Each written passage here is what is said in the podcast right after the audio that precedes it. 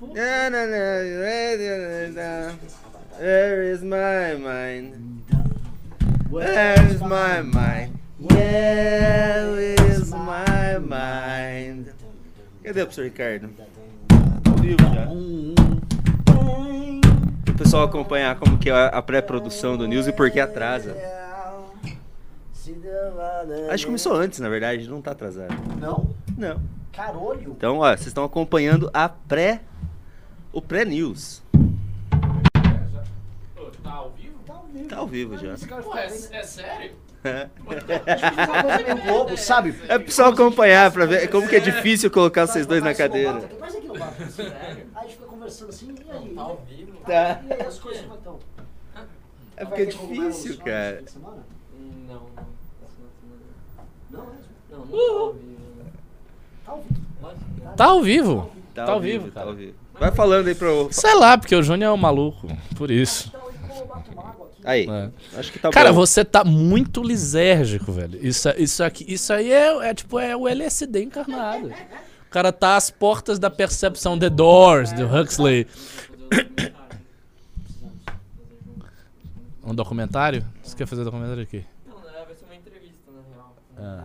Sobre psilocibina e Muito bom. fazer É você virar, mano, basicamente um, um legionário. É. Isso aqui é um gládio. Saiba que nesse, nessa grande experiência eu que fiz a Ô, Renan, trilha você- sonora dessa Renan, experiência. você prefere um gládio ou uma cimitarra?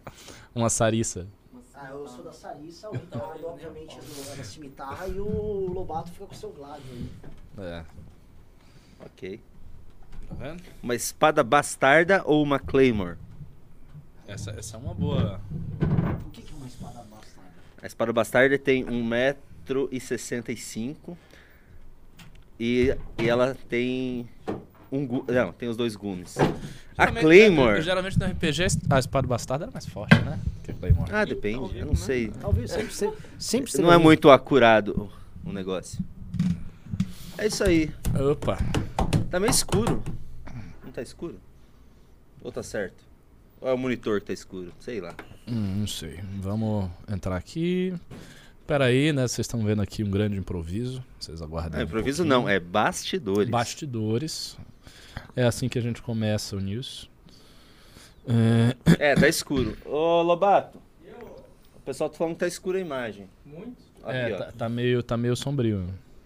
Lobato, o mago? Já fez outro vídeo, Tá, Lobato? tá a mesma coisa. Deixar aqui. Com a luz, Ah, assim? deixa com luz. então. Ah, tá, assim, feio não tá com luz.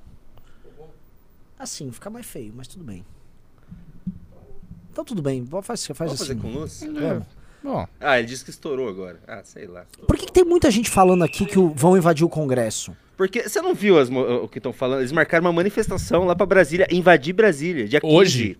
Pra dia Ah, 15. Pra, ter- pra terça-feira? É, eles ficam colocando imagem começou, da, da- Sabe começou. 2013 que eles invadiram o Eu, Congresso? vi, eu lembro.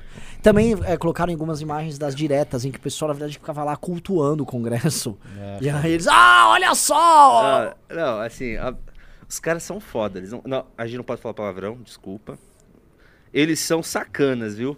Não. Eles uma precisam- sacana também, é. sacana. Eles são, sei lá, sacripantas. Sacripanta. Mentecaptos. Boa noite, estamos ao vivo. Boa noite, Renan Aldrabões. Santos. Aldrabo- Nossa, essa é. Boa noite, Renan Santos. Boa noite, professor Ricardo Boa noite, Almeida. Boa noite, Junito. É o seguinte, esse- hoje é aquele news com audiência baixa, porque é feriado e simplesmente tá todo mundo imbo- embora. Feriado, feriado. feriado, Feriado, o quê? porque terça-feira é 15 de novembro. e aí as caramba. pessoas estão saindo sexta-noite, como bons brasileiros. A gente vai ter feriado Sexta, aqui? sábado, domingo, segunda e terça. Não. Segunda-feira eu trabalho, né? Acho que segunda-feira tem que Ah. trabalhar, a gente tem que ver, Coitado. tem que prever. Na... Tá louco, eu, pai? eu, eu tenho coisa Nada, eu preciso. fazer. Eu tenho muita coisa pra fazer. Eu Eu preciso tenho- eu também tenho dissecar vários livros do Tolkien, sabe? Eu, eu tenho coisas reais a fazer no MBL. Ah, dissecar o livro do Tolkien não é real. Não, é real, mas não é pro MBL ainda, né? Porque no futuro isso aqui vai ser um movimento de Tolkienianos. Eu vou trazer os nerds Tolkienianos. Eu tô pra querendo do transformar o Renan em Tolkieniano. Eu tô falando das histórias pra ele. Eu acho que ele Eu tá seria um. Númenoriano? Não, Ou eu sou um anão? não. Você seria, sei lá. Eu sou um dos homens, é, homens do sul ou do leste, alguma coisa assim. Não, Do você, leste? você seria um homem do oeste que lutou contra as hostes de Morgoth. Da casa Hum, de. Hador. Da casa de Hador. Ador, que é a casa mais porradeira. É, casa Ah, da é? Porrada, é, da porrada. Você seria um dos, sei lá, capitães de Urim, Talion.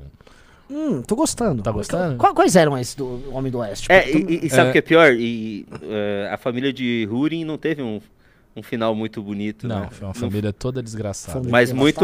muito. Mas batalhou muito. devastados. Eles caíram numa tragédia terrível pela maldição de um dragão, o dragão Glaurung, Laurung. que fez, olha só, com que, enfim, por muitas artimanhas e magia negra e tal, o irmão comesse a irmã, Nossa. descobrisse disso, isso, ficasse louco, a irmã se matasse. Foi uma tragédia. Uma O pai se tragédia. matasse, a mãe morrer. É, A mãe morreu nos braços do pai, depois que acabou tudo, o pai se jogou na, no mar de Belegai. e olha que já tinha, foi- já tinha morrido a irmã, a irmã Lalaif. É verdade, é verdade, é verdade. Enfim. Vamos lá? Vamos falar É. do Congresso? Vamos. vamos lá. Os caras estão me chamando de Haradrim. É, eu pareço, né? eu sou um homem oriental. Ufang. Ó, vamos tirar essa capa bolsa despencando, porque é o seguinte, nosso público não liga. E a gente precisa falar uma Mas coisa é- com o nosso público, tá? Nosso público ficou tão acostumado nos últimos quatro anos a brigar com o Bolsonaro, que quando a gente vai bater no Lula, o público fica meio tipo, ah, sério, vocês vão falar do Lula? A galera nossa tá muito sofisticada, vocês querem críticas dentro da direita, vocês querem brigar com o Partido Novo. Se eu botasse aqui, Poit é um bunda, tava todo mundo, ah, um bunda! Desculpa, falei palavrão. Poit é um... Poit é um Aldrabão. manezão, é um aldrabão. né? Então vocês estavam mais, mais doidos. Mas a, a verdade é o seguinte, galera, o PT ganhou Voltou, mesmo. né? E o PT tá começando a fazer algumas das suas. E eu acho que esse é um programa importante. é, e aí eu vou jogar várias bolas aqui pro Ricardo pra gente discutir. É, puta, meu pai tá me ligando, mas enfim. É, pra gente discutir o que, que é esse governo do PT que vem aí, Ricardo. E pra vocês que estão assistindo é importante. Porque assim, o PT começou com um papo de frente ampla. Ai, a Tebet! Lembra do papo? A Tebet vai pra educação. E por que meu pai tá me ligando repetidas vezes? Ve- Veja aí o que é, veja aí o que é. Bom, enqu- enquanto você vê, eu vou ficar lendo o chat aqui, vou ver alguma, algum comentário engraçado. Ah, Ricardo usou umas palavras que você só vê em literatura, mas... eu- Não, quem usou isso aí foi o Renan Aldrabões, eu nem sabia que era isso. Oi, Pô, tinha um é glúteo. News. O Ricardo tá perguntando da irmã do Renan. Eu tô Não indo, perguntem bebê. da irmã do Renan. Beijão. Eu vou. Ó, só pra vocês.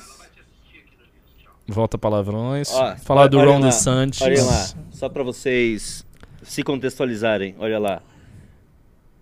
Estão postando foto do Congresso invadido e falando que dia 15 vai ser gigante, exército, sabe? Cara, Tudo aquelas... É, apesar da gente falar do PT, eu acho que a gente tem que falar algumas coisas dessa nota do relatório. Vocês já devem ter comentado, mas eu não, e disso aí. né? Mas enfim, vamos. Vamos organizar. Você quer falar primeiro do PT ou primeiro dessa turma? Não, vamos começar do PT e depois a gente coloca isso no contexto do que as Forças Armadas estão fazendo com o país e o bolsonarismo. Perfeito. Então vamos lá. Olha só, o PT. Então as pessoas imaginam, ah, frente ampla. Eles, eles vão. Vai ser um governo de boa. Eu ainda não acho que vai ser um governo, vamos dizer, radical. Não, não acredito nisso. Mas o lance é: o Lula fica passando mensagens contraditórias o tempo todo. O tempo todo. Então a parte econômica foi a primeira. Foi a primeira ah, o Meirelles já tá vendo. E o Meirelles já ficava dando declarações pra imprensa. E aí a própria, o, o própria ala mais à esquerda do PT ficava falando o seguinte, mas por que diabos eles estão tomando decisões e falando sobre coisas a serem feitas e tem até um plano, tem uma PEC, se não foi falado quem é o, é o ministro da economia. Ou seja, a- o grupo mais à esquerda do PT já tava meio assim, e aí, né? Beleza. Então, ah, é, tem Meirelles, não tem Meirelles, tem Haddad, não tem Haddad. Aí soltam quatro nomes para participar da transição, que é uma turma mista. Tem um Guilherme alguma coisa, acho que é Guilherme Melo, que é um economista de esquerda. Bem, bem heterodoxo. Bem heterodoxo. Melo, Pécio Arida. Peço Arida, o Lara Rezende Lar Rezende. e o Nelson Barbosa. Isso. Que, então, você tem dois mais à esquerda, um meio e um, um pouquinho assim mais ortodoxo. Não uma- um ortodoxo, um meio campo e dois mais à esquerda. E vem as declarações do Lula. Ah, Só que a gente pega outras áreas. Silvio Almeida. Silvio Almeida é um incendiário. E tá lá o Silvio Almeida. A mulher ou irmã, eu nunca sei, da Marielle. Sim. Ah, foi Guilherme Boulos no Ministério das Cidades. É, foi, foi sugerido José Rainha e o Stedley, respectivamente, para desenvolvimento agrário e agricultura. Nossa, isso eu não vi. Foi. Aí, Sério? foi, é, Uau, aí tiraram isso o é, nome. Isso é bem audacioso. Isso é, não, isso é Isso arrumar eu briga. Não acho que vai acontecer. Só que foi trocado. Agora pra agricultura o nome é o Nery Geller, que é um cara ligado, era operador da, do, da família, do, família Batista, do Joés, os- da turma da JBS. E um cara que é do agro e fala a favor do MST. É basicamente um agro, ele é um grande. A turma dele é tudo fazendeirão, mas são do tipo, PT pro business. É aquela, é aquela estratégia que o bolsonarismo usou muito. Ele anuncia um nome ridículo, todo mundo Sim. fica batendo. Tipo, Stedley, daí, não, tá bom, não vai ser o Stedley, vai ser o Neri Geller, É. É, sabe? é, Pro pessoal faz- aceitar, faz um que é um nome horroroso também. Isso, não, a galera do agro está, assim, empolvorosa. Tipo assim, esse cara é um, é um. É que é pior do que ele ser ideológico pra eles. É, ele é um ladrãozão. É um cara que. O que a JBS faz com o pecuarista no Brasil é um negócio horroroso, é um negócio que desvirtua toda a relação e todo o equilíbrio que tem ali. Ah, então, o, o- e aí as declarações recentes do Lula falando sobre teto de gastos, falando, ah, o Brasil ele tem meta de inflação, mas ele não tem meta de crescimento. Tudo isso começou a assustar o mercado. Eu fiz thread sobre isso, porque eu também acho assim, mercado, o que, que é mercado? Até, até fiquei, eu até falei, porra, mano, é, é, é foda. eu até me senti, sabe que eu tô falando meio de esquerda nesse ponto? Eu já comecei a xingar o Acho mercado. que não. Eu- acho que você tá, você tá indo pra uma linha menos subserviente a uma noção de liberalismo. Não, de esquerda. Ótimo. E aí eu jogo pra você, porque a gente discutiu muito o que, que seria esse governo do PT. Uhum. O que, que você acha que tá acontecendo e o que, que tá pintando? Só vou falar uma Não, coisa, quando vocês vão falar olhando um para o outro, Ah. procurem falar no microfone. Ok. Tá, eu vou falar no microfone, agora eu vou falar olhando para você, meu querido, que está aqui nos acompanhando no MBL News. O que, que eu acho? Eh, eu acho, primeira coisa, é que o PT tem uma dura tarefa de conciliar muitas coisas que ele tinha que conciliar. Isso é uma análise que eu já tinha feito lá atrás, em algum MBL News, eu lembro bem que eu falei disso, a gente comentou isso, como seria difícil para o PT, por quê? Por um lado, o PT tem uma militância de esquerda a qual ela precisa dar uma resposta. O Partido dos Trabalhadores, volto a dizer, é um partido de esquerda, que se vê como partido de esquerda, que se vê tendo uma atuação na América Latina muito bem definido, definida, balizada pelos vários outros partidos de esquerda que hoje têm um momento de ascensão e que venceram inúmeras eleições na América Latina. Basta falar que a Colômbia está com partido de esquerda, o Peru está com partido de esquerda, o Chile está com partido de esquerda, está tudo com partido de esquerda. Então houve realmente na América Latina nos últimos tempos uma vitória esmagadora da esquerda e que culmina com a vitória no país mais importante da América Latina, que é o Brasil. Isso aconteceu. Se esses governos não estão bem, se daí isso vai ser desconstituído em futuras eleições, como se imagina que vai acontecer na Argentina, isso é outra questão. O fato é que, olhando a fotografia da América do Sul e da América Latina mais extensivamente, você vai ver que ela está toda vermelha. E ela já foi mais azul. Então isso aconteceu. Quando um, um partido como o PT se coloca desse jeito, ele precisa, de imediato, é, dar uma resposta às ânsias que a militância dele tem. O, o PT foi um partido que se viu num processo que, do ponto de vista das esquerdas, foi um golpe. Em momento nenhum, o PT abandonou a narrativa e a narrativa histórica de que ele sofreu um golpe. Tanto é que o Lula recentemente chamou o Michel Temer de golpista. Ou seja, ele está dizendo: olha, houve uma suspensão do processo democrático que aconteceu lá, aquilo não valeu. Os, os partidos que votaram para o impeachment da Dilma Rousseff agiram de forma golpista, ainda que agora a gente deva compor com eles e tal, mas o fato é que eles agiram de forma golpista, houve interesse de golpe, esse golpe foi conduzido pelas elites brasileiras, e isso culminou na queda de Dilma Rousseff, em tudo que a gente viu, numa operação montada, Lava Jato, com a, ajuda dos americanos e tal. Essa é a narrativa histórica do PT, eles não abandonaram isso e eles entendem que é assim. Então, do ponto de vista do PT, o que houve é um retorno triunfal depois dessa tentativa de golpe que culminou na prisão do Lula, depois ele sai e tal. Isso é a história para as esquerdas. Nesse sentido, as esquerdas pressionam o PT que faça o quê? O que, que as esquerdas demandam do PT de imediato? Que dissolva as chamadas contra-reformas. Eles chamam assim, eles não chamam nem de reformas, chamam contra-reformas. Houve várias contra-reformas no governo Temer, essas contra-reformas precisam ser derrubadas. Então a tarefa do PT é derrubar todas elas. Derrubar teto de gasto, reforma trabalhista e vai. Jogar isso, né, sepultar isso aí. Isso é a esquerda. E o fato de que há governantes de esquerda na América Latina que estão levando o ideário de esquerda bem à frente na vanguarda, especialmente o cara da Colômbia, também pressiona as militâncias internas do PT para que ele faça o mesmo. Por outro lado, o PT sabe, eles não são imbecis, que eles estão numa correlação de forças muito desfavorável. Então eles tiveram muita dificuldade, tiveram uma dificuldade assim, considerável para vencer a eleição de um cara que eles consideram fascista. Ou seja, eles estão lendo a sociedade brasileira como uma sociedade que foi muito radicalizada para a direita. Uma sociedade que foi empurrada para a direita e que 58 milhões de pessoas votaram num fascista. Então, diante disso, eles tiveram que fazer a tal da frente ampla, compor com todo o sistema, e essa composição é um pressuposto da eleição, porque se não houvesse isso, o, o Lula nem teria sido solto. Então ele foi solto já para disputar com o Bolsonaro, já para poder tirá-lo do poder, essa é a verdade. Ele sabe disso. Então ele teve que compor com todo esse sistema, digamos assim. E é, fatos que indicam isso aí é uh, o, o Alckmin como vice, o Alckmin né, presidindo essa fase de transição, o fato de haver cogitação se o Meirelles ia ou não ser ministro da, da Economia. Então, é, é, os gestos que o PT foi dando ao, ao, longo do tempo, que ele não faria um governo radical, que ele ia ouvir o mercado, que ele ia manter a responsabilidade fiscal, por exemplo, nesse mesmo discurso que o Lula falou a respeito disso, também o Lula disse, né, não tem ninguém mais responsável fiscalmente no Brasil do que eu, ninguém pode dizer que eu sou responsável fiscalmente. Então, ele sabe que ele tem que compor com essa parcela da elite que eles consideram de, de direita, mas que não está com o Bolsonaro. Então a Tebet, por exemplo, a Tebet é uma representante simbólica disso. A Tebet é uma representante simbólica disso.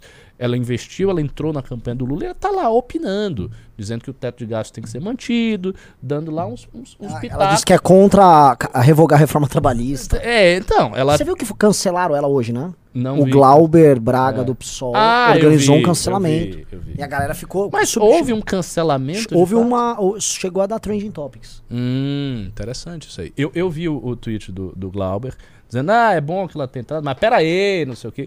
Porque de fato é um elemento estranho. A, a, a Tebet é uma latifundiária, a pessoa é uma pessoa conservadora, a posição social dela é conservadora. E ela e tá dentro. Simone de Beauvoir. É, é enrolação, é. porque infelizmente as nossas elites que deveriam ser de direita ficam tentando emular essas merdas de esquerda aí.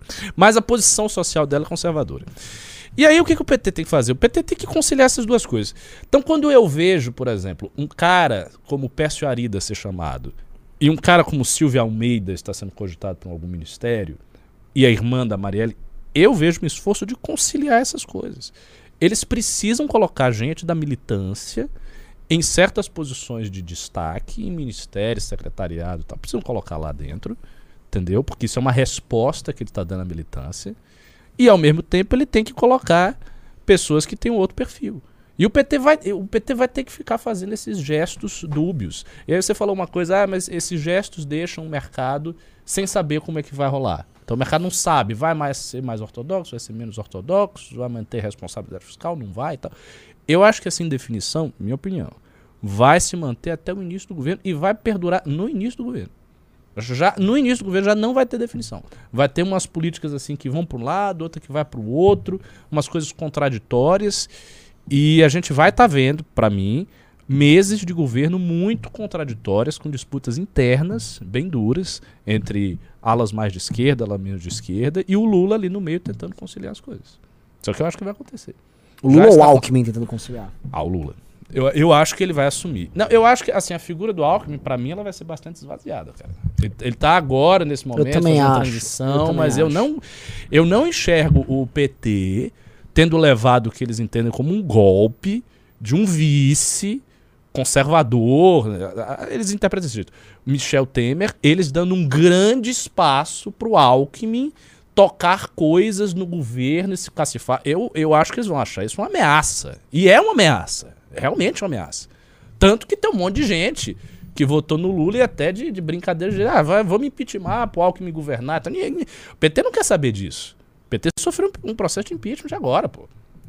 E, assim, ele sabe que tem uma pressão ali em ter o Alckmin como vice. Eles vão, pra mim, eles vão querer esvaziar o Alckmin. O Alckmin vai ficar muito figurativo, eu acho. Eles vão querer deixar o Alckmin lá. Não, fica aí, vai, vai viajar, fala com um diplomata aí de, de, de, de- de E- Gâmbia. E a figura do Alckmin, né? Eu tenho um, um amigo meu, tá aqui no condomínio de prédio, né? Ele ele ficava, assim, eu pego a opinião dele da pessoa que acompanha as notícias, ele, não, mas o governo do Lula tá meio institucional, você vê o Alckmin lá, eu falei, eu acho que a função do Alckmin é essa. Exatamente. Na transição passar um clima de estamos todos juntos no governo que tá chegando aí, olha só como é a frente é ampla. Só que a, a frente não é tão ampla e a coisa tá, né, atrapalhada. Outra coisa, sobre o mercado e sobre essas reações que estão tendo na bolsa, porque aí começou a, a briguinha entre as turmas. Eu duvido, eu duvido o que a gente chama de mercado. Tô falando dos grandes bancos e os grandes formadores de opinião e tomadores de decisão no mercado financeiro brasileiro, que é quem compra os títulos do governo, é quem compra a dívida, é quem precisa de bolsa subindo ou bolsa caindo. Eu duvido que esses caras falam, não, estou me preparando aqui para discordar do governo Não. e ficar vendedor e dane. Duv- mas duvido. Duvido. Esses caras eles vão chegar em algum tipo de consenso e para mim o que está acontecendo aqui, em certa medida, é um- uma queda de braço. Exatamente. É o que eu acho. Eu acho que eles estão pressionando esse Sim. governo de transição para conseguir mais espaço para o que eles consideram ideal. Sim. Já de cara. E porque, assim, esse é um momento bom de se pressionar. Por quê? Porque você tem milhões de pessoas dizendo que a eleição é fraudada, você tem um exército em cima do PT, você tem, toda uma conjuntura muito desfavorável e tensa. Então, esse é um momento bom se você quer pressionar, se você quer aparecer. Por exemplo, a Simone Tebet fazendo essas críticas. Ela tá aí fazendo crítica, tá palpitando e sendo chamada de- por tudo que é jornal para dar opinião. Ela tá fazendo o jogo dela. Qual é o jogo dela? O jogo dela é sair como alternativa disso. Ela quer sair como alternativa presidencial ao Lula, eu acho. A esquerda? Não, a esquerda não, a direita. Ah, é. Aí, no é, assim, centro. É, Ao Esse centro, centro uma alternativa. existe. Mas ela quer sair como alternativa presidencial ao Lula no futuro. Pra vai, mim, vai voltar a ter nenhum por cento. Posso fazer Ok. um adendo? Mas Vocês é- permitem? claro, por favor. Assim, eu sinto, eu senti, pelo menos essa semana, principalmente hoje, que há sinais que o governo Lula vai ser muito parecido com o governo Bolsonaro. Vai começar, tentar começar na maciota, que o governo Bolsonaro começou conversando bastante. Sim, verdade. Aprovou Com a Maia. reforma da Previdência. Não, não. Começou botando Maia lá. Foi a Exato. primeira coisa. começou a complicar, começou a surgir é, fatos e fatos do Bolsonaro, eles começaram a radicalizar. Eu acho que essa turma radical, que já está começando a cancelar a Tebet, que vai esvaziar o, o Alckmin, eles vão começar já desde mais cedo que o Bolsonaro a radicalizar. Mas assim, tem, tem algumas diferenças. Pode até ser, mas tem algumas diferenças aí. Primeiro, é, o, o governo Bolso o bolsonarismo, ele se constituiu das pessoas indignadas, milhões de pessoas dispostas aí para manifestação, pá, pá, pá, pá, pá. O PT não é isso. O PT tem uma militância profissional ligada a partido, ligada a sindicato, que faz algumas coisas, mas o PT não tem essa militância de milhões de pessoas entusiasmadas. O PT teve o povo do Nordeste, que fez o PT ganhar, e só, porque se o PT não tivesse aque- aquela diferença estrondosa no Nordeste, o PT teria perdido, e já era o PT. Ele tem essas, essas pessoas e tem um aparato técnico, burocrático que eles desenvolveram ao longo do tempo. E uma militância muito localizada que não assusta ninguém. Então eu não vejo eles conseguindo radicalizar. E outra, por exemplo, essa tentativa, ah, sei lá, vem uns tuiteiros, tipo Glauber, que é um cara que. Ele foi do PSOL, ele não é mais do PSOL, né? Ele era do Qual PSOL, não sei se ele Ele- saiu. não sei, um, é um, ca- um cara. Não, não, ele, ele não é grande na política, no jogo político mesmo, entendeu? Ele é um cara que tem um peso. Eu acho até que ele perdeu a eleição, não perdeu? É, não sei. Mas ele, ganha- ganhando ou perdendo, o Glauber Braga não é um cara grande. Ele tem, um, ele tem uma interlocução com os setores da esquerda radical, que gostam dele. É isso que ele tem. Eu não vejo esses caras conseguindo sacudir a Tebet. Ou sacudir, eventualmente, um ministro da economia que o Lula bote para fazer um governo mais ortodoxo na condução dos assuntos econômicos. Não vejo essas pessoas gritando no Twitter e daí o Lula tirando o ministro. Não vejo isso acontecer. Os caras gritando e daí o cara tirando o ministro da saúde. O Bolsonaro não. Bolsonaro era assim. Porque a base de apoio do Bolsonaro é toda amorfa. É, é aquele povaréu lá que tá com o Bolsonaro. Se o Bolsonaro perde isso, ele perde tudo. O PT tem uma base muito mais institucionalizada, uma base menos militante, e daí eu acho que essas composições elas vão se dar mais no nível do jogo institucional da política. É, mas pode acontecer, tipo Constantino no começo. Agora chegamos ao poder. Eles vão falar, calma aí, é, jornalistas. A Glaze tá assim. Calma. A Glaze é, a É, pessoa que tá. não foi tá a isso. gente sempre chegando no poder, é a né? gente que tá A, a Glaze é um bulldog do PT. né? Ela é um, assim, um cão de guarda do PT. Ela que mandou o recado pro Edir Macedo. Ela que não chama pra conversar fulano, não, não chama pra, ch- pra conversar Beltrano. E ela que tá te- trabalhando fazer a maioria na Câmara, coisa que parece que eles já meio que conseguiram. Ah, o que eu ouvi do próprio Kim, assim, Uhum. os partidos estão tudo querendo se juntar e tem um nó pra resolver, que é continuidade do orçamento secreto que depende do STF, que depende também do que o Lula quer, que depende da composição da Câmara dos Deputados, que depende da continuidade do orçamento secreto, que depende desse, E quem Tá que eles tudo- querem colocar como... o Lira, todo mundo quer que seja o Lira. O Lira, O Lira. trator Lira. O trator Lira. Mas ele é trator do outro lado. É, o trator. trator, Não, mas velho. Trator se É. compra. Mas o- né? mas o Kim Pa- Sabe como é Mas que o Kim Paim falou que ele é conservador. é? Eu queria ver as redes sociais do Lira, sabia? Como é que estão os É, comentários. Porque o Lira, assim, é fotinho com o Lula direto. O que, que a galera tá falando do Lira? Que, Deve que tá o, puto. né, o bolsonarismo tá falando do Lira? Ou ele já se livrou dos Bolsonaro. Ele também não precisa de rede social. Ele, tá, é, ele não tá nem ligando. É pra aquilo isso. que o Kim uma vez falou, né? Não dele, mas de um, de um outro cara. Foi falar de rede social, o cara disse: "Ah, rede é onde meu leitor dorme. É. Não tem rede, não precisa de rede nenhuma. Não, tem, não tem isso de rede. Quem precisa de rede é a gente. Esse É. pessoal não precisa de rede nenhuma. O, o Lira, então, ele tá numa. Ele tá querendo. Assim, o Lira provavelmente deve ficar como presidente da Câmara e numa composição ah, de maioria para o PT. Uhum. Mas essa maioria, ela não permitiria ao PT, aparentemente, brincar muito. E eu acho que Será uma maioria apertada. é uma maioria apertada. É uma maioria já. É uma maioria, é, conhecendo o PT, tende a ser uma maioria mais estável do que foi uma maioria- a maioria do Bolsonaro. Uhum, uhum. É, ainda mais continuando o orçamento secreto, que aí tá todo mundo pacificado.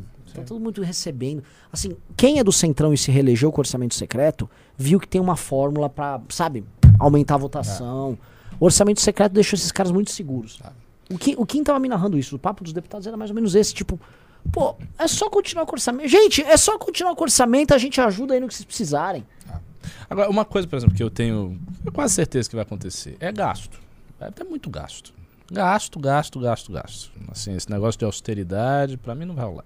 Vai ter gasto para pagar juros, vai ter gasto para manter auxílio, vai ter gasto para orçamento secreto, vai ter gasto para investimento, vai ter muito gasto no Brasil. Não vai ter nenhum tipo de economia e tal, austero. Isso não vai acontecer porque o Centrão quer gastar. Óbvio. Eles sempre querem gastar. O Centrão não é, não é econômico. Uhum. A esquerda quer gastar. Aí você já viu, o centrão mais a esquerda, eles querem gastar. Já, isso aí já dá mais da metade da Câmara. Aí você pega, os liberais estão desmoralizados. Mas não é? Pra caramba. Pra caralho. Então os caras estão desmoralizados, fica até difícil de dizer, não, tem que ser assim, tem que ter teto, tem que ter restrição. O cara dá uma risada.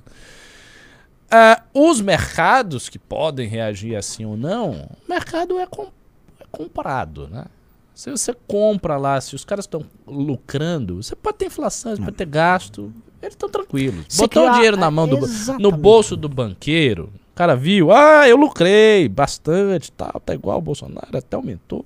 Acabou a É, e- incerteza. E ele vai criar as próprias narrativas pra incentivar as pessoas a investirem nisso. Ah, o clima positivo aqui. e a coisa um vai. negócio Que é uma coisa excepcional do É isso. mundo, é, da- é- é o Covid, É. é. a guerra da O Ucrânia. Lira deu um xadrez 4D, ele vai manter as reformas do Bolsonaro no governo Lula. Eu me lembro, cara. Eu, eu nunca me esqueço. Porque é um cara que a galera adora aqui, no- nossa, né? O Ricardo Amorim, 2012, ele falando assim, muito sério, de terno, pá, arrumadaço, Manhattan Connection. Se você quer investir e não errar, invista nos BRICS.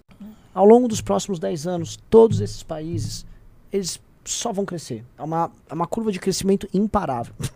Mano, o Brasil só se ferrou dali em diante. Então, assim, é, aquela narrativa, né? Ele quis só dizer Índia e China, que ele É, se confundiu, é, foi um exato, pouco generoso. Acabou, né? Foi é uma forma de falar. esse- tá, tá lá o B lá no meio. Tá lá o pelo. Então ele, na prática, assim, você tem as grandes narrativas ali que justificam investimentos, justificam a galera ficar doida. O pré-sal, você lembra do pré-sal? A galera, todo mundo. Foi, foi- foi o começo desse boom da bolsa. Todo mundo, mano, preciso botar dinheiro em Petrobras. E disso. tal, pré-sal, pré-sal, pré-sal, pré-sal. A galera entrou numa. E assim, vai vir uma grande narrativa agora, como teve a do Bolsonaro. Houve uma grande narrativa, e a gente olha agora em perspectiva, que a gente falava já da hiperliquidez, injetado tanto dinheiro, todo mundo foi parar na bolsa e o dinheiro foi parar na mão de um fundo ou na mão de um banco. E a galera, ah, não, porque eu não sei o que, e todo mundo se deu mal ali. Esses bancos e fundos levantaram uma grana violenta. E eles, naquela época, que é o que a gente falava, porque é, esse assunto de mercado, né, é, é um- ainda é, eu ainda me sinto desconfortável a entrar no assunto porque eu não sou da área. É, eu também. Mas eu acho que tem. a- a- Eu, eu acho que tem uma enro- grande enrolação Sim. que eu não sei explicar de forma técnica. Isso, Porque eu não sinto que a reação do mercado corresponde à reação da economia real. sim. Eu vejo que é um descolamento. Aí alguém vai chegar e dizer, não, porque tem todos os acionistas, e vai dar uma explicação técnica pra dizer que eu tô errado. Mas é uma intuição forte. E aí, assim, quando toda vez que alguém vem e me diz, não, o mercado, para de falar que o mercado é o fulano beltrano, o mercado é a sociedade tomando. Ih! Quando vem com essa conversinha, que é a conversinha do. do não sei, abstrata, essa abstração, não é, meu. Quem faz preço no mercado são os 4, 5 agentes. Os caras E fazem os preço. outros vão atrás. Os outros são atrás. A carteira do BTG Pactual, se eu não me engano, bate trilhão. Desculpa, não é o seu manezinho ali na esquina que tem um investimento. Não. Sabe, tipo, alguns caras tomam decisões e eles influenciam o restante do mercado, o que é normal. Ainda mais um país concentrado como o Brasil, que se eu não me engano, sei lá, 2% das pessoas estão no mercado mobiliário. Então é concentrado, e se é concentrado, você vai ter player mandando. E o, o, o- Onde eu queria chegar nisso? Se é concentrado e tem agentes, os agentes se compõem politicamente e economicamente, como sempre foi no Brasil. Porque é estranho, Ricardo.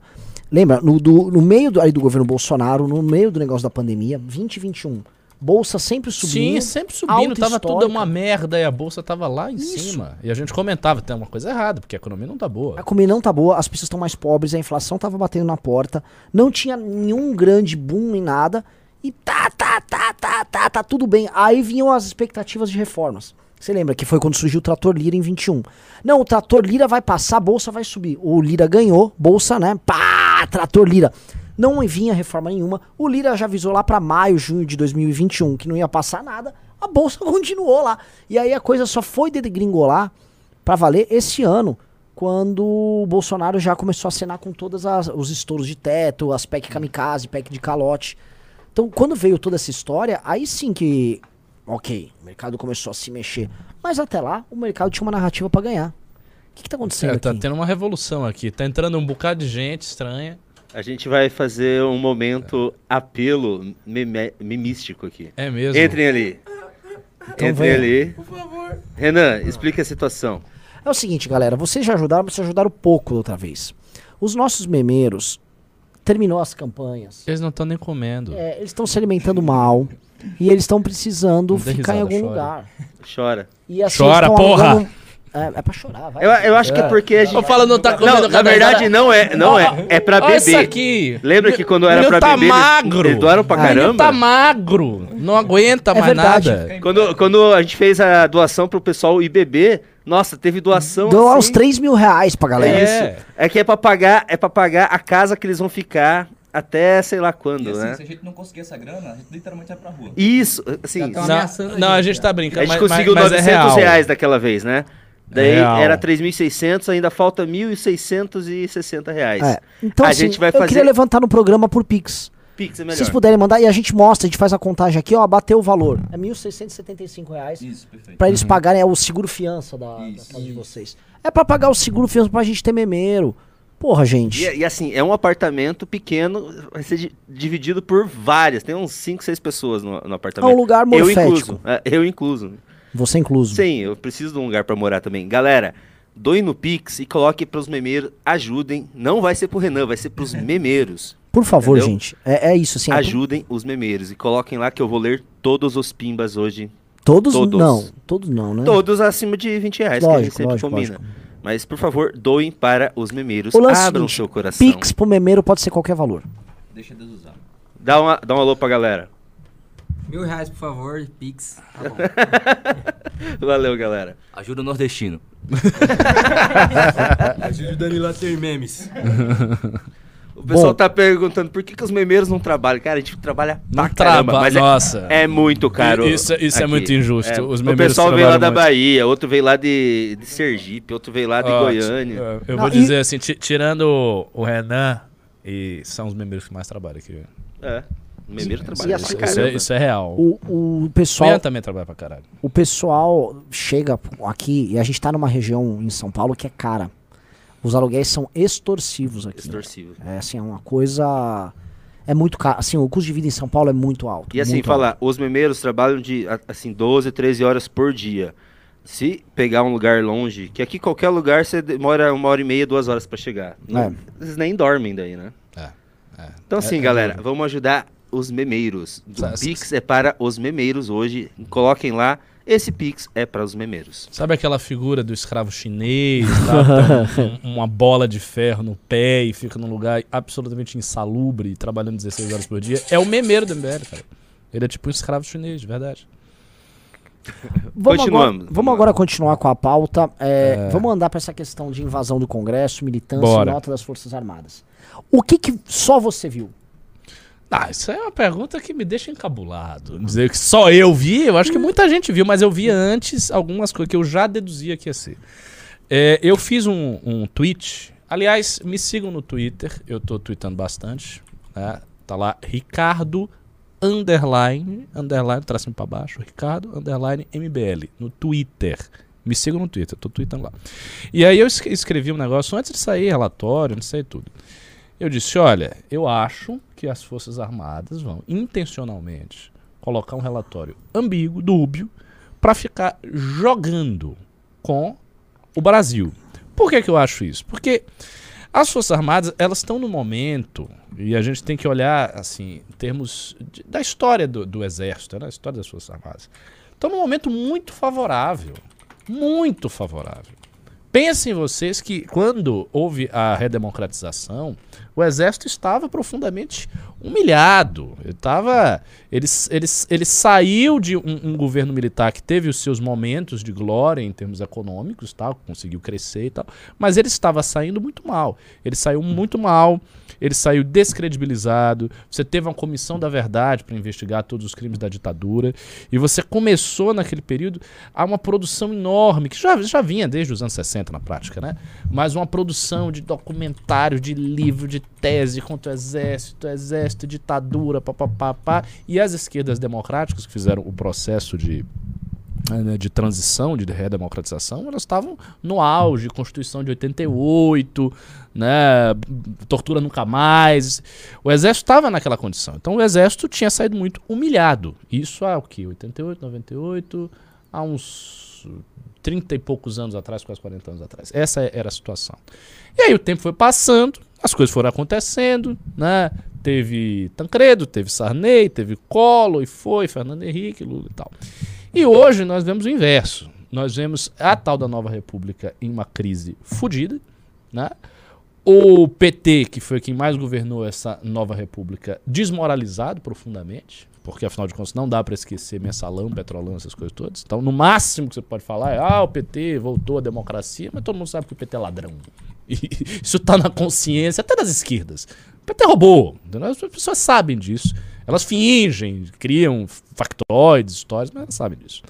Então, um PT desmoralizado, um, ou os outros partidos, MDB, PSDB, que fizeram essa desapareceram, não tem mais essa força, e Jair Bolsonaro, que botou 7 mil militares no poder, fez um governo com a maior quantidade de militares que já houve desde a época do, do, do regime, um exército muito fortalecido, com milhões de pessoas querendo o retorno e, a- e algumas dezenas de milhares ou centenas de milhares efetivamente indo nos exércitos, fazendo preces, orações, gritando, velhos, gritando, ah, socorro, me, me acuda.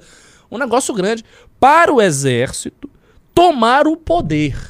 Então, assim, o clima para as Forças Armadas tá muito bom, cara. Tá muito bom. Os caras estão saindo de um governo onde eles mandaram um monte, com milhões de pessoas querendo que eles tomem o poder, vendo no exército o último esteio da manutenção da vida no Brasil.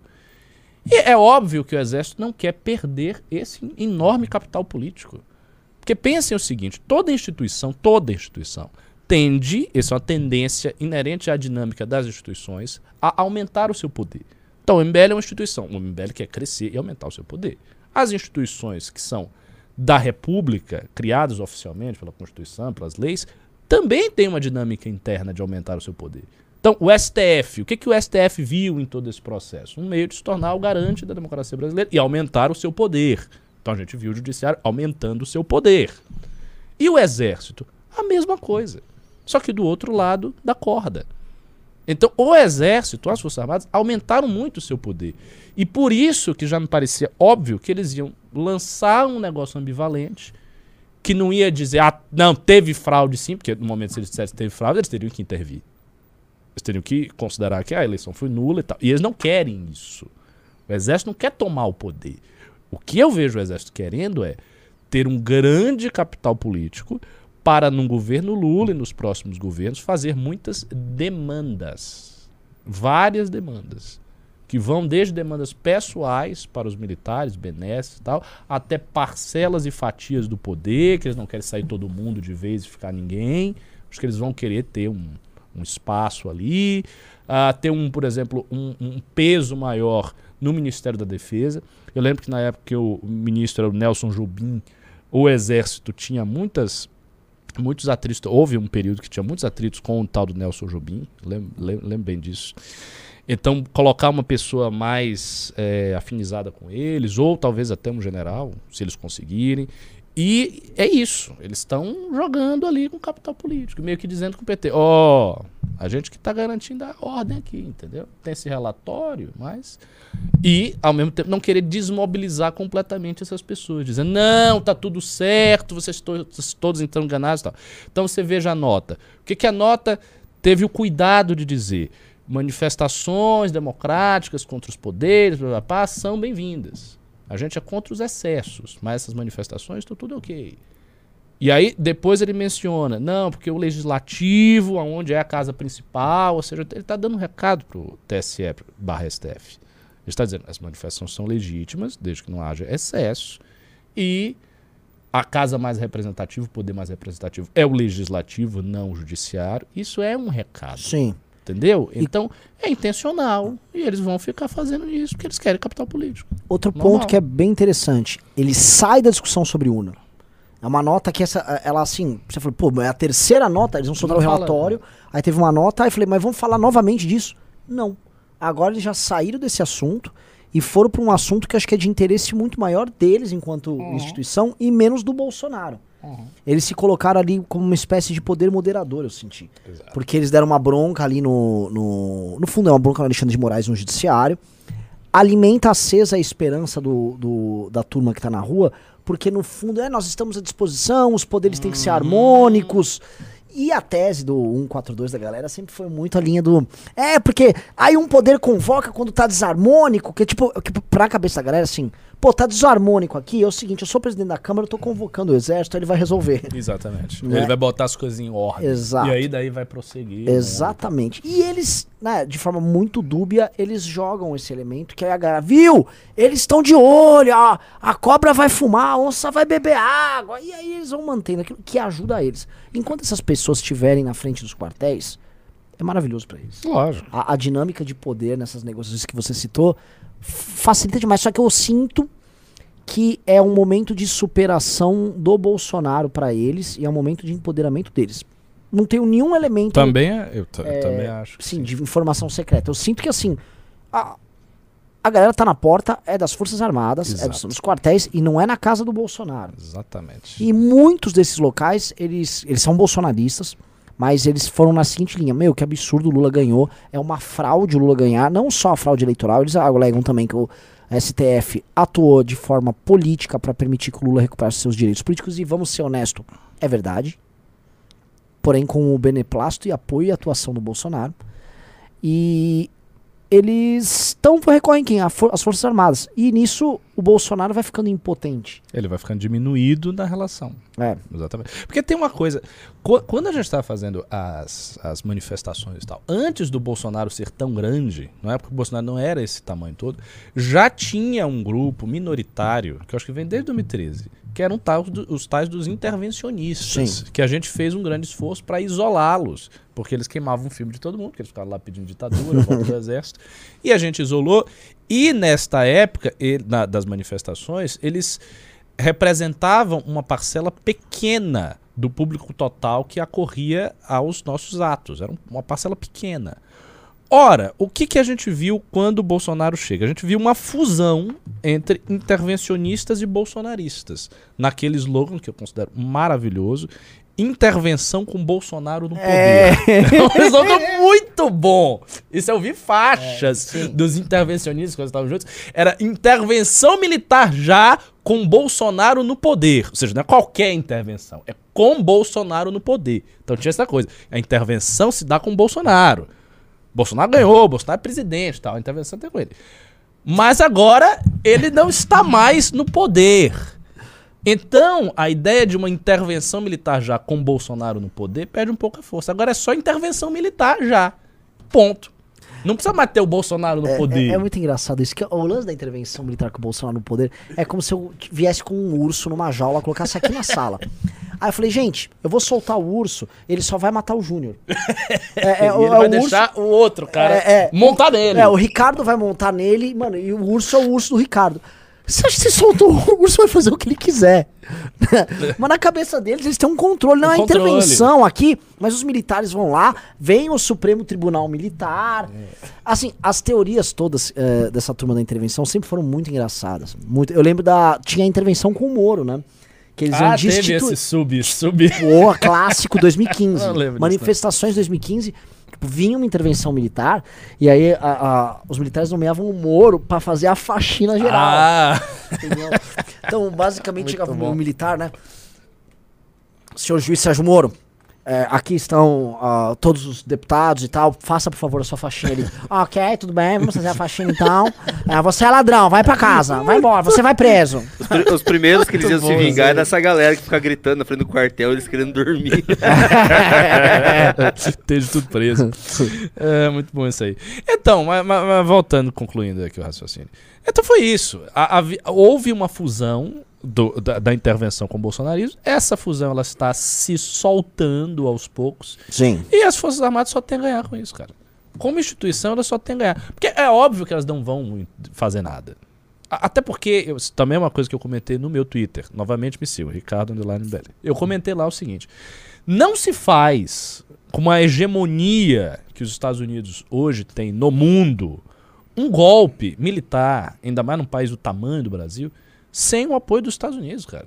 Isso não existe. Se você fizesse um golpe aqui sem a anuência americana, você teria tanto, tantos problemas, tem embargo. E... Isso é uma confusão tão grande, meu amigo, que o Brasil realmente ia virar uma Venezuela. Você não, você não faz isso. Um dos problemas da Venezuela é ter uma ditadura que não é pró-americana. Isso é é um problema muito sério. Porque você tá no continente que os caras têm uma força enorme. Entendeu? Os Estados Unidos é o maior poder global até hoje. E ele exerce o seu influxo muito direto na América inteira. Então você não faz um golpe no Brasil sem a anuência dos Estados Unidos. E os Estados Unidos não tem interesse nenhum em promover um golpe na República de Banana do Brasil sem nenhum tipo de contraparte, Sim. criando um problema para eles sem necessidade. Dor de cabeça gigante. Sendo que o Lula não é um esquerdista radical, o Lula é um cara totalmente maleável na conversa, especialmente com a ala do, do, do Partido Democrata. O Lula é um cara maleável, o Lula não vai fazer aqui um governo cubano, não vai fazer isso. Então não tem sentido os Estados Unidos apoiar isso aí. Então o exército não faria nada. Mas eles não querem fazer nada. Eles querem manter as pessoas aí, vai pedindo aí, intervenção militar, ah, intervenção militar. E aí, na hora da negociação com o próximo governo, que é o governo Lula, eles vão fazer as demandas dele. Então, Você tá colocando as coisas num- num- em termos muito interessantes. Aliás, por favor, compartilhem essa live, justamente pra galera que tá. Ah, porque o ponto que o Ricardo tá trazendo é o seguinte: o- as Forças Armadas estão operando de acordo com o interesse próprio delas. E o esvaziamento de um, de um panaca como o Bolsonaro. E aí eles recebem esse apoio popular. Eles recebem é, essa carga de poder. Eles fazem as negociações durante o governo Lula.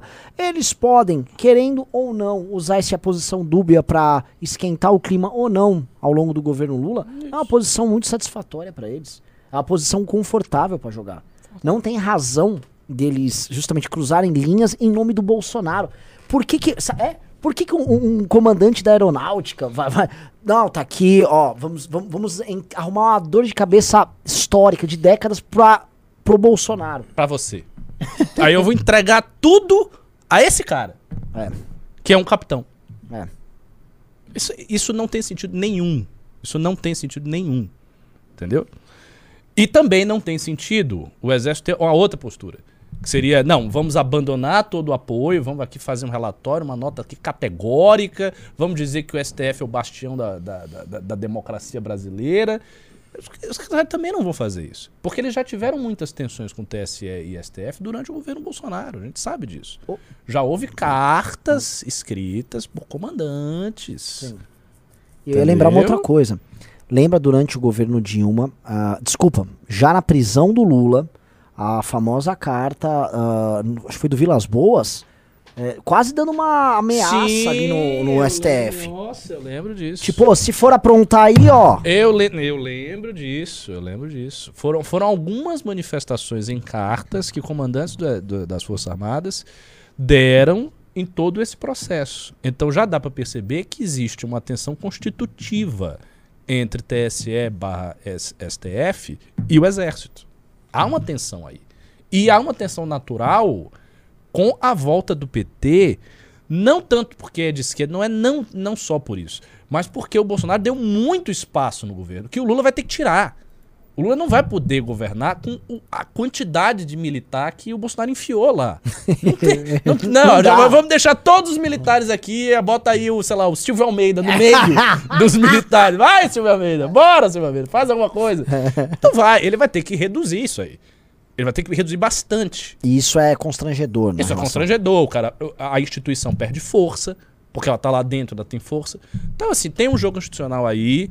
Acho que as Forças Armadas vão ficar esquentando esse clima ainda por muito tempo. Talvez eles não achem o Bolsonaro completamente descartável, porque afinal de contas o Bolsonaro tem muito apoio popular. Ele saiu como presidente e tal. Então, e ele tem apoio na base do exército. Então, talvez a manuten o Bolsonaro continue como uma figura aí que vai ficar falando e tal, enquanto o exército vai querer Deixa eu fazer uma Negociar. pergunta nisso, né? Não tá estranho a postura do Bolsonaro desde a, do resultado das eleições? Porque um homem que sai com um capital político enorme, como ele saiu, ele não tá dando. Sumiu. Ele sumiu. Cadê a live? Ah, tá a live. negociando virar senador com foro.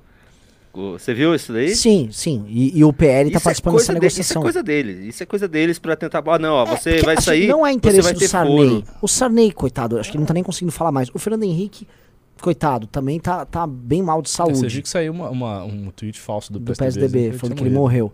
Mas assim, ele tá muito velhinho. Fernando Henrique e o eles Sarney. são velhinhos. Muito, muito, muito. Quem mais tem? O Temer. Temer Outro que- velhinho. É. A Dilma teria algum interesse É. e o Bolsonaro, porque o Lula é presidente. Se olhar direitinho, é só a Dilma e o Lula que tem. E o Dilma e o Bolsonaro que tem interesse nessa história. Uhum, Se junta a fome com a vontade de comer. uhum, uhum. É, é, é possível que ele esteja fazendo exatamente isso. Ele tá quieto porque ele tá tentando uma, uma negociação que lhe favoreça e sair de escanteio e ficar, tentar ficar tranquilo, como comentou o Ian, e tocar isso. O que pra gente é ótimo. Assim, se for isso mesmo, pra MBL é uma maravilha. É bom que ele vai, vai, sai, fica aí, fica tranquilo aí, desaparece.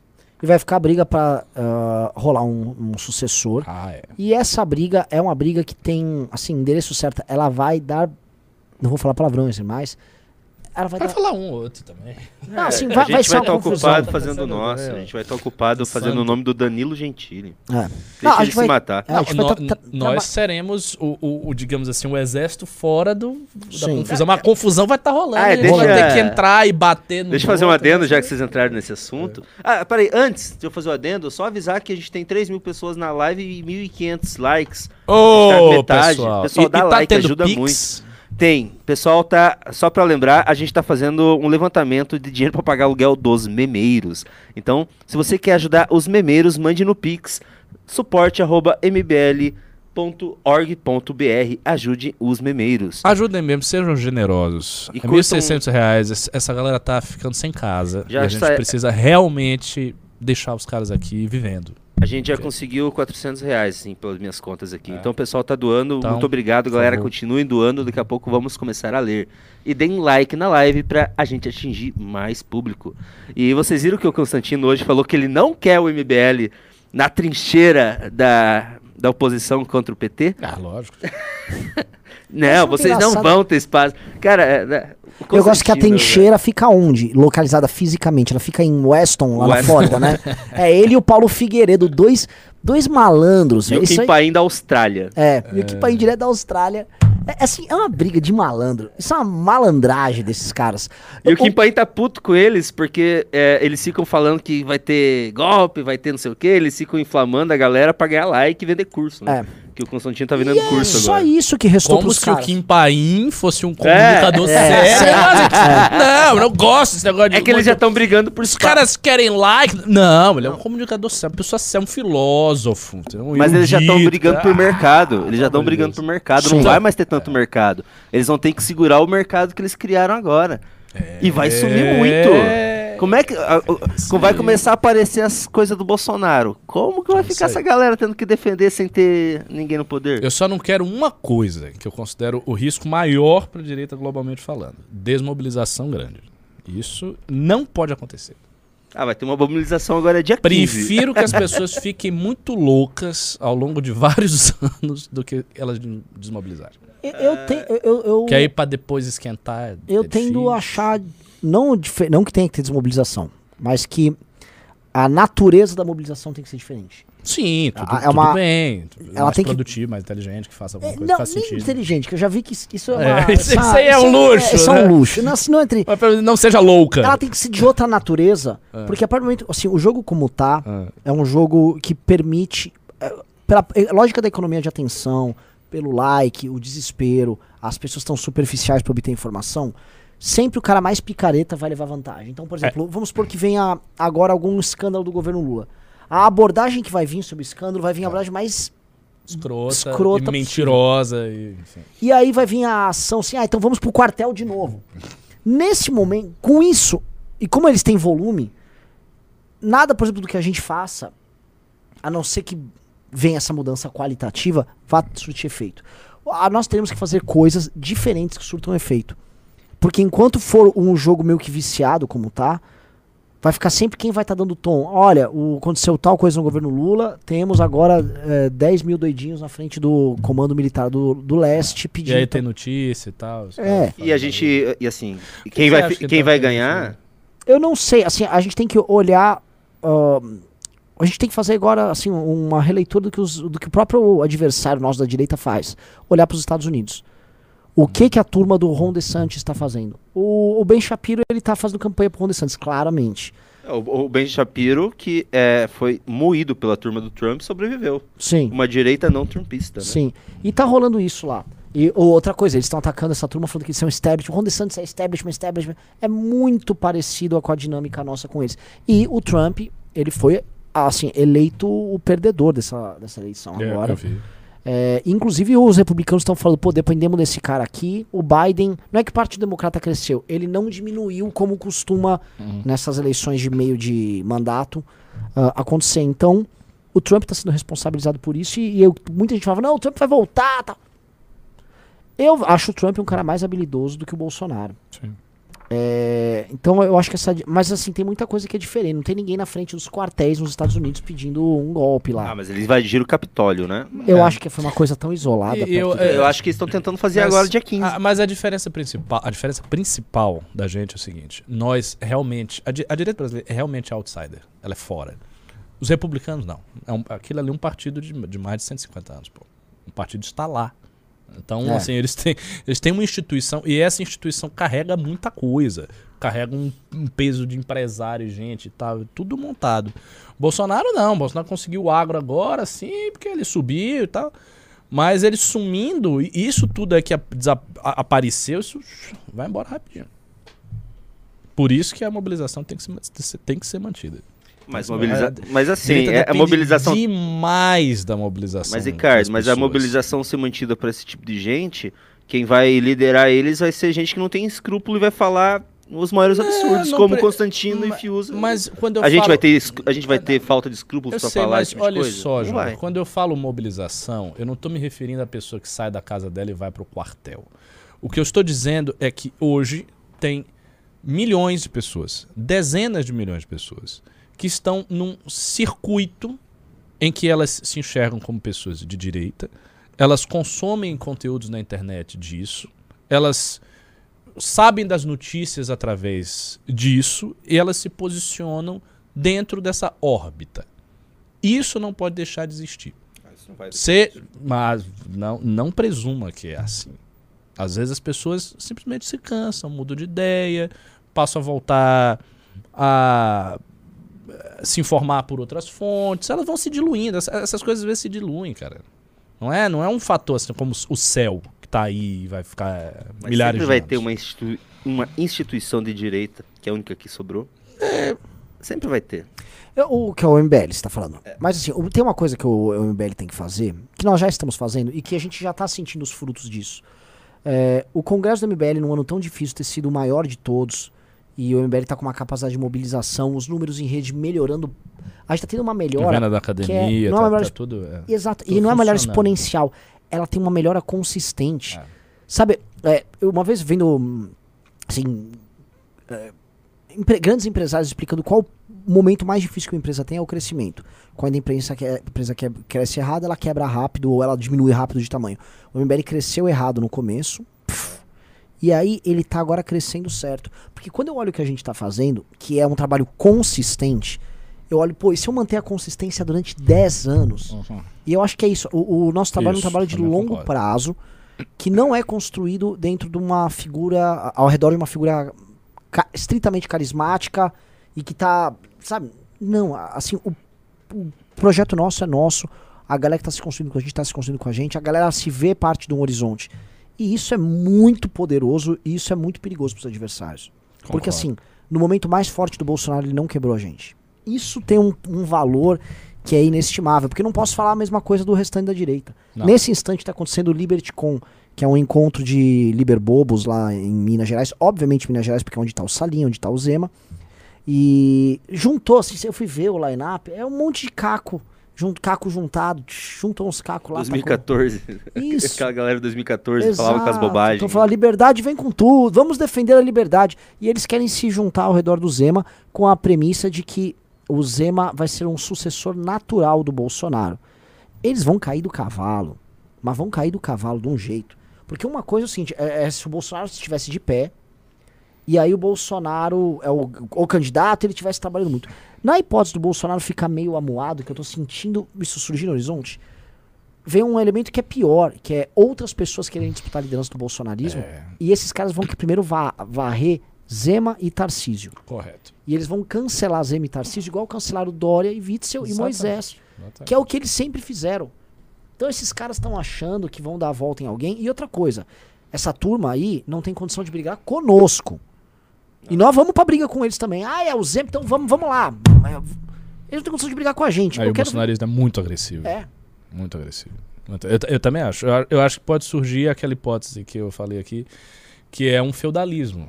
Tipo, guerra civil entre várias pessoas grandes, a Nicolas, não sei o que, todo mundo, eu, é eu, eu, eu quero ser aqui, eu quero ter um espaço maior do que todo mundo.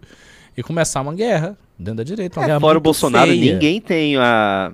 Ninguém tem, vamos dizer, aceitação geral. Não, né? Mas nem, nem perto. Bolsonaro nem perto. Só o Jair tem. Imagina. Tarcísio, Só o Jair tem. Tarcísio querer ser o sucessor, vai ter um monte de gente brigando. Um monte, Nossa, gente. vai ser horrível. O próprio Zema. Aí já vai começar já os dois. Um tentando Daí vai empurrar o outro ter, pra fora. vai ter o pessoal vindo pelo, pelos cantos, tipo Ratinho Júnior, também Hum. quer muito. Comprou rádio pelo Brasil inteiro, é a segunda maior rede do Brasil, a Rede Massa. É, ó. Comprou rádio no Brasil inteiro, o Ratinho. Exatamente, exatamente. Então, tem, o Rat- tem, o- o Ratinho Júnior- aí que você O falou. Ratinho Júnior vai vir com vontade, cara. Com vontade. Sim. É, cara, ó, vai, E é um vai- cara bom. vai ter, vai, ó, vai ter muita, muita confusão.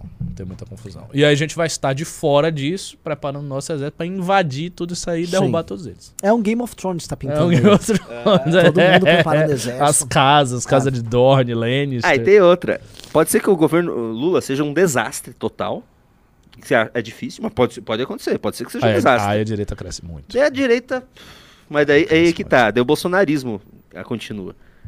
Se Sim, for mas um vai- vai- desastre. Mas se- depende muito da posição do Jair até lá, se ele vai Sim. estar É. na. Se, que- se ele. A questão é, é saber se ele vai querer levantar o estandarte, ser ele o cara que vai ficar apontando o PT, batendo, fazendo as coisas. Ele tem teto de vidro, é difícil. Porque tem uma coisa, ele pode estar também assim, ele, ah, ele tá se negociando, tá, mas às vezes a negociação não dá certo. E às vezes o cara pode ter- também ir pra uma estratégia do desespero, que é o seguinte, ninguém quer me deixar tranquilo, os caras vão meter meu cu. Então, xingando. Não pode o, falar o palavrão. Renan não está Sem palavrão. agora. Não, o Renan não, Não, xinga, Ricardo. Sem Ricardo, é uma palavrão. grosseria aqui, Ricardo. Pois é, o cara pode pensar isso aí e dizer, não, eu vou pro tudo ou nada, Sim. vou é ficar grande e daqui a quatro anos eu assumo o poder se eu não estiver preso. E aí o cara vai pra estratégia da loucura. É, pode fazer isso. E ele vai ter bastante apelo, pelo menos, de cara. Vamos ler, né? que já tá- Vamos ler os pimbas e os pics? Peraí, deixa eu atrás. Tem mais nada que vocês queiram falar? Não, acho que o, tema foi- o programa foi bom. Eu achei que ia ser um programa meio, meio micado, porque hoje é feriado, tá todo mundo vazando, mas. É, foi divertido. Não, tá bom. Falar umas coisas. Peraí que eu preciso buscar aqui. Ih! Pessoal, Agora, as pessoas realmente gostaram muito dessa brincadeira de fulano saiu do MBL. Diz que todas as vezes eles ficam aqui o tempo É. todo nessa brincadeira. por Vocês têm que um humor eu muito nem sem sei, graça. Eu nem sei quando começou isso. As Porra, o humor de vocês não funciona. Peraí. Pessoal, só lembrando que a gente tá, hoje está fazendo uma, um levantamento de dinheiro para os memeiros. Manipix, Pimba falando que a doação é para os memeiros e esse dinheiro será entregue para os memeiros. Vamos Eu começar falei, a ler moço pelos graça, Pimbas. só, só lembrei daquele sketch do, do Vamos lá. Hang com os dois picolés. Esse é um picolé de limão, esse é um picolé de bosta. O que, que você quer? É o de limão ou o de bosta? Você viu isso aí? E que é mais triste? O Marcel Van caralho, Lógico. O Marcel Van Hatten postou isso hoje. Não, não, e ele fica usando isso o tempo todo. O Marcel acha que é genial isso aí. Os caras não tem. Mas funciona, a galera Não, gosta. funciona. né? Então vamos lá. O Anônimo mandou 20 reais. Não leio meu nome. Aluguel dos memeiros. Muito obrigado. Falou. Ah, Tatiana Souza mandou 9,90 para os memeiros. Muito obrigado.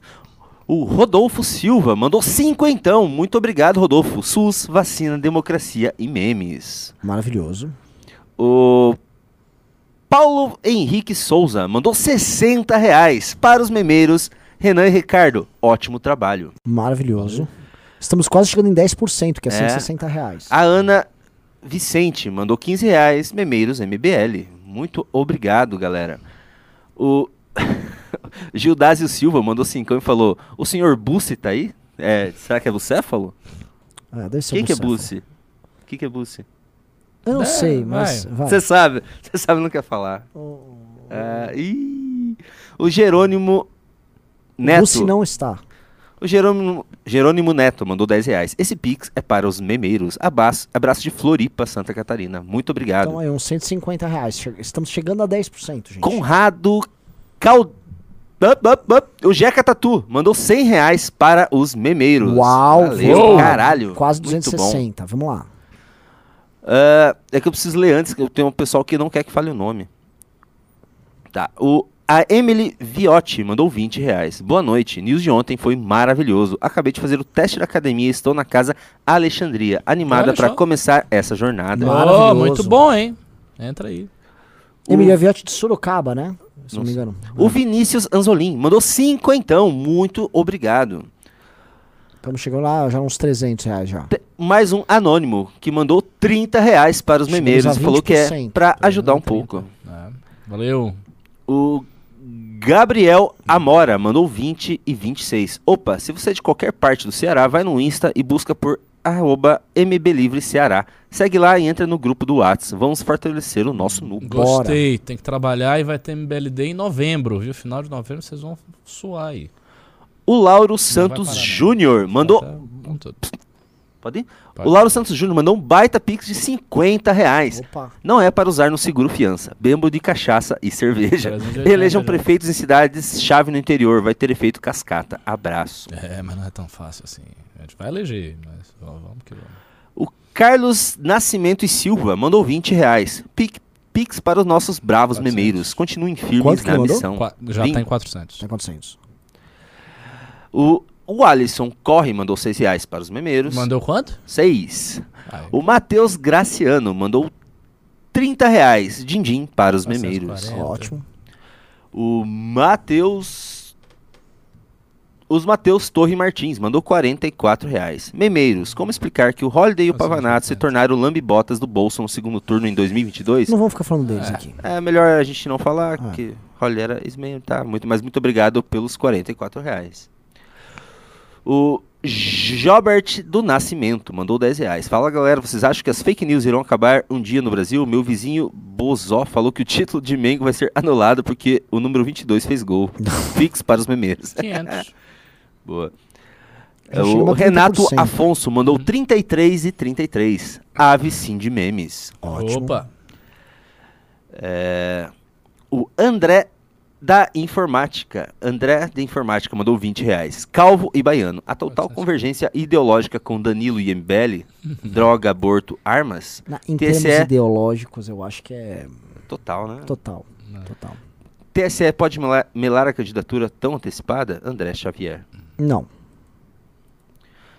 O a, a, a Emily Vilhote eu já li.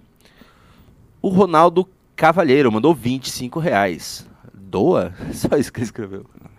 470 575, eu acho que tá. O, a Lídia Silva Maia mandou 30 reais. Só para os memeiros baianos. É, brincadeira. Oh, é isso aí. Galera, pode continuar mandando Conterrâneo, pimba. Tem mais aqui, eu agora vou ler um pouco dos... É, galera, Se é o seguinte, manda dos pro- pimbas, né? pro- Pode, É, mas entrou pode continuar mandando... baiano também. Entrou 600, gente. Tá faltando mil reais. Se tiver uma boa alma que mande 500, outra manda 500. Pô, assim, por favor. É, eu vou continuar a ler os pimbas depois, tá, galera? Pode mandar pimbas. Tem mais um pouco aqui, mas agora eu vou pros... Quer dizer, pode continuar mandando pix e eu vou para os pimbas. Isso. Senão acumula muito. O Gustavo Grando mandou 20 reais. Que tal ressuscitar o canal Explanando, Explanando 2.0, o retorno, colocando o Danilo analisando as barbáries dos gastos públicos. Já começa a ligar o Danilo com uma terceira via na cabeça Eu do acho que isso povo. diminui o Danilo. Eu também acho. Tem nada a ver. Flamenguista Vascaíno mandou 20 reais. Boa noite, gostaria de saber se existe MBL Agro. Se sim, como participar? E se não, bora fazer. montar. O agro é tão importante quanto a pauta evangélica, Eu pelo também, menos ao eu meu ver. acho, assim, Ah, a pauta da- dos agentes de segurança, agro e evangélico, nós temos que construir, mas tem que ter assim, um e-mail Ah. específico, reuniões específicas. Que são as famosas três bancadas que a gente já comentava sobre a sua importância desde o impeachment. Boi, falou bala e- Dizer Boi bala e é, Boi, bala e bíblia. Ciência Sem Fronteiras mandou 20 reais. Qual foi o erro da direita na América Latina? Renan, que tal qualificar a militância em temas estratégicos como matriz energética, agro, meio ambiente e etc. amarelo. Lives com especialistas. Tamo junto, professor Tiago Maia. Ah, o Thiago Maia vai participar, inclusive, na parte ou de agro ou de meio ambiente. O Thiago é muito bom. Ah, ele falou comigo. Ele falou comigo. Você já sabe que você vai participar. Agora sim, todas as pessoas que querem participar, fiquem atentas. Porque a gente vai lançar ainda um site que vai ter um catálogo bem. Um, Cadastro. um cadastro bem detalhado. Aí vocês vão lá preencher o cadastro todo. Daí a gente vai fazer uma peneira. Não é todo. gente- vocês vão todos lá. A gente vai fazer, fazer uma peneira com as pessoas que têm currículo, mais currículo e tal. E a gente vai botar nos grupos. O Cássio falou: calma, gente, Lula vai resolver essa situação da composição do governo. Só colocar todo mundo numa mesa de bar e negociar. Clássico dele. Guilherme Nobre Bernardo. Ah, assim, ele vai resolver a questão da Ucrânia com a Rússia logo mais. É verdade. Ô, Zelensky, vem cá. Guilherme Nobre Bernardo mandou 20 reais. Pra mim faltou apenas três coisas no Congresso para que ele fosse 100%. Comer um cento de salgado, chegar a tempo do primeiro GT e perguntar pro Arthur no microfone o que é cremol, quando tive a chance. Congresso, nota 9.9. O que, que é esse negócio do cremol? Não, não, Não quero saber. falar de cremol aqui. Va- vamos seguir. É pesado? Vai. Vitor Couto mandou 20, 28 dólares canadenses. Opa. Bolsonaro não parece estar organizando a oposição contra esse governo PT, que já está um desastre. Grande oportunidade para a gente tomar esse protagonismo na oposição. Vai dar um baita de um trabalho. Quem vai conseguir ser o líder da oposição no Congresso? Ele quer cuidar dele, meu. Eu quero cuidar de mim. Já fez muito pelo Brasil. né? O Kim vai eu ser. lutando na- demais contra o comunismo, é, pô, tô cansado. O Kim até Agora é pela. alto, né? Não, assim, vou falar, o Kim até pela competência dele, pela unanimidade que ele é um cara muito bom. Até os bolsonaristas sabem que ele é um cara muito bom. Então eu acho que ele vai ser naturalmente uma, uma grande É, ah, não, eles nunca entregariam isso pro Kim na Câmara Não, mas vai ser natural. Você vai ver. Assim, pode acontecer. Quando acontecer alguma, acontecer tiver alguma é coisa, guerra. Não natural. quem, O que vai acontecer é muito mais fácil acontecer, porque você tá contando que aí os oposicionistas querem fazer oposição de verdade no Congresso. A gente conhece eles da época do impeachment. O Kim vai lá, ah, tem um negócio na comissão que o Ah, Kim eles vai não barrar. vão. Ah, eles não vão. Não porra Eles live. xingam o Kim que ele é establishment e tá lá. Que é o clássico. É, exatamente. O lance é, a gente aprendeu esse jogo. A gente também não vai mais ficar Exatamente isso. sendo bobo nisso. O Gustavo Olegário mandou 20 reais. Deixa eu ver se é esse mesmo. É. Essa fase do Renan está muito boa, fica mais fácil de divulgar o conteúdo, mas de vez em quando tem que extravasar soltando palavrão pra gente dar umas risadas e render bons cortes. Essas Ele vai são difíceis de agradar, tá? É. O cara não fala, tem que falar, mas fala um pouquinho. Fala agora, depois para. Ah, mas por que, que você falou? É, O João Paulo- Caralho! Não! O João Paulo falou que Lula usou cheats pra ganhar, não valeu. O Thiago Cardoso mandou 60 reais. Pimbinha pra ajudar a pagar a alforria e a passagem para o memeiro sair daí e voltar pra sua casa. Ah, mais um pro memeiro aí, hein? O Vinícius Rosa pediu like. O Thiago mandou 50 reais. Para os memeiros. Opa, muito obrigado. Observação: Renan não falando palavrão, citando a Madá em live, conversando com o Hermes, com o Iago. Olha, isso promete. Só precisa parar de retweetar o Galã. Galá? Paulo Gala, eu Gala. não vou parar, pelo contrário, só vou aumentar. Pe- Pessoal, a- a- parece que você passou por uma transformação assim total, né? É, Virou uma falar, pessoa é. boa, antes era um monstro. Ah, Mas o que eu acho assim, ah, mas eu sempre vejo- acho que essas pessoas estão querendo que na verdade a gente vá pro centro. Tipo, ah não, porque deu RT na. Eu na acho que você não deve ser, ser um cara que fala palavrão mesmo, porque você tem que trazer seriedade, porque você é uma pessoa muito importante pra direita. E você vai atingir mais pessoas. Eu acho que tem que não parar com falando palavrão. palavrão. É um fato, tem que parar com é. palavrão. Infelizmente tem. Entende? O Luiz Felipe mandou 10,90. O que acham do austríaco nordestino do TikTok? Nossa, Como eu é tô que é? per... nem faço Austríaco ideia. nordestino. Nem não- não sei sei. é. O Célio Opeso mandou 20 reais. Esse é para os memeiros. Todos se esquecem que a Carmen Lúcia mudou seu voto e declarou Moro parcial, beneficiando Lula. Viram a foto dele abraçando Lula? É verdade. não, não por isso. Mas a Não Carmen Lúcia mudou o voto. Ah, o Lula é educado. Ele fa- falaria com todo mundo daquele jeito. Mas ó, mas então pros memeiros. Uhum. O AC, o AC Fefo mandou 5 dólares. Se falar de bala, tem que chamar o Beni Barbosa. Não pode falar de unificar direito e ficar com nojinho do Beni, que é o maior especialista no assunto. Hum, É, o que, que você acha? É que ele entrou muito no negócio do Bolsonaro, né? Muito. Tem que ver como é que ele tá com o Bolsonaro. É, Mas ele Eu acho cobrava pra, fa pra fazer as coisas, ele cobrava pra dar É. palestra. Mas, assim, eu lembro de palestra do, do Bene Barbosa em congresso nosso. O primeiro, né? Ele foi, ele falou e tal. Lembro disso. O- a Marisa Riga mandou 3.200 ienes para ajudar os memeiros. Muito Nossa. obrigado. Ah. Quanto é 3.200? Ah, mas sei. hoje acho que é pouco. Fala alguma coisa enquanto eu busco o resto dos Vamos lá, gente. aí. Tá faltando mil reais de Pix aí pra gente. Vai, tirando os pimbas aí. Hum. é, vai, que tenha entrado aí pros memeiros aí mais uns 200 reais. A gente tá com É, 800, faltam 800 reais. É, falta, falta, falta... Nossa, alguém mandou 800 reais aqui. Já. Uou! É, Uou! caramba. Salvar os memeiros! Salvar os memeiros, cara. Nossa. Ele está em casa. É que agora Meu Deus. eu não faço ideia onde que eu parei aqui. Meu Deus, Pera quem aí. é essa pessoa boa? Deixa eu ver qual que foi o último pimba aqui, que eu me perdi, que tem bastante pimba agora. O cara ficou até em- emocionado. Fiquei mesmo. Vou- Cara, o que Não um tá teto nem não faz. Nem, nem sabendo É reagir. verdade, isso. que o teto não faz. Tá, Ah, então o é aqui tá que foi o último. Ainda tá muito gado. Mas, Muito, é, muito. Depois esse pessoal vai. Muito. Ele fica fazendo umas dobradinhas ali com, com o Carluxo. Que feio. Acho que é aqui Sadíssimo, diante. Deixa eu recuperar Sadíssimo. esses daqui. Isso é mais que esse pessoal. Porque ele, ele tem uma virtude, ele entende do assunto dele. É. Eu gosto, eu gostar de. Eu li o livro dele. É bom? Bom, sim, bem, bem pesquisado e tal. Posso continuar? Uhum. O Matheus Martins mandou 30 reais. Discordo da análise em relação ao Zema. Diferente do Dória, ele construiu popularidade própria e fez um governo responsável. Ele foi reeleito em primeiro turno porque ele ficou alinhado com o Bolsonaro todo esse tempo. E o Bolsonaro não lançou um candidato dele lá. Tem uma pessoa Isso que. conta muito, muito. E ele foi, ele foi um cara que teve um governo com popularidade alta. Isso é inegável. Cara, assim, se for falar isso, Ratinho Júnior ele escondeu o Bolsonaro no primeiro turno. Mas ganhou isso no primeiro, significa... foi pro Bolsonaro, aju- a- apoiou o Bolsonaro no segundo e agora já tá permitindo é, que, o, Sim. que o PSD vá pro Lula. Sim, e, e o exemplo seguinte, o, o cara que teve uma vitória nesse, nesse sentido, que foi a mais, vamos dizer, barulhenta, foi a do Leite. Que ele venceu a despe... ele venceu um bolsonarista no segundo turno, tendo que derrotar um petista no primeiro.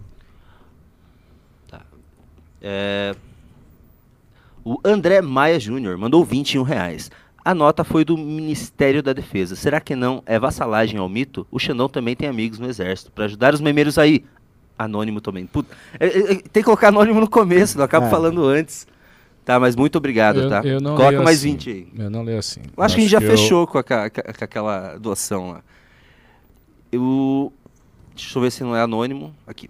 O Ricardo Augusto Almeida Prado mandou 10 reais. É importante ter uma visão mais pragmática da economia, mas meu medo é o MBL se perder no Ciro Gomismo. Precisamos de mais livre comércio. Isso não vai acontecer. Não vai. Porque a Ninguém- gente vai ter nossas teses. Ah.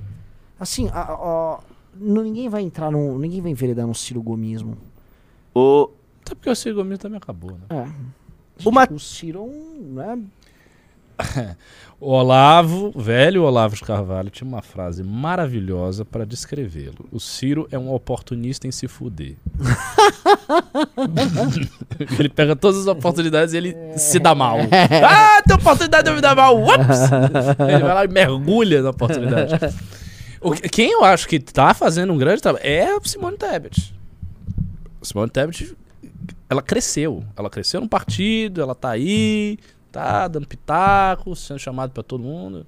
Essa Eu não mulher, ela foi eu não- esperta, Eu, não né? consigo ver. Ah, mas ela foi. A dinâmica da eleição, esse universo aí de 100, esse centro Ah, aí. não tudo existe. bem, mas a questão é que dentro desse universo, ela conseguiu fazer 5%. Ela foi mais que o Alckmin. Ela teve mais voto que o Sim. Alckmin.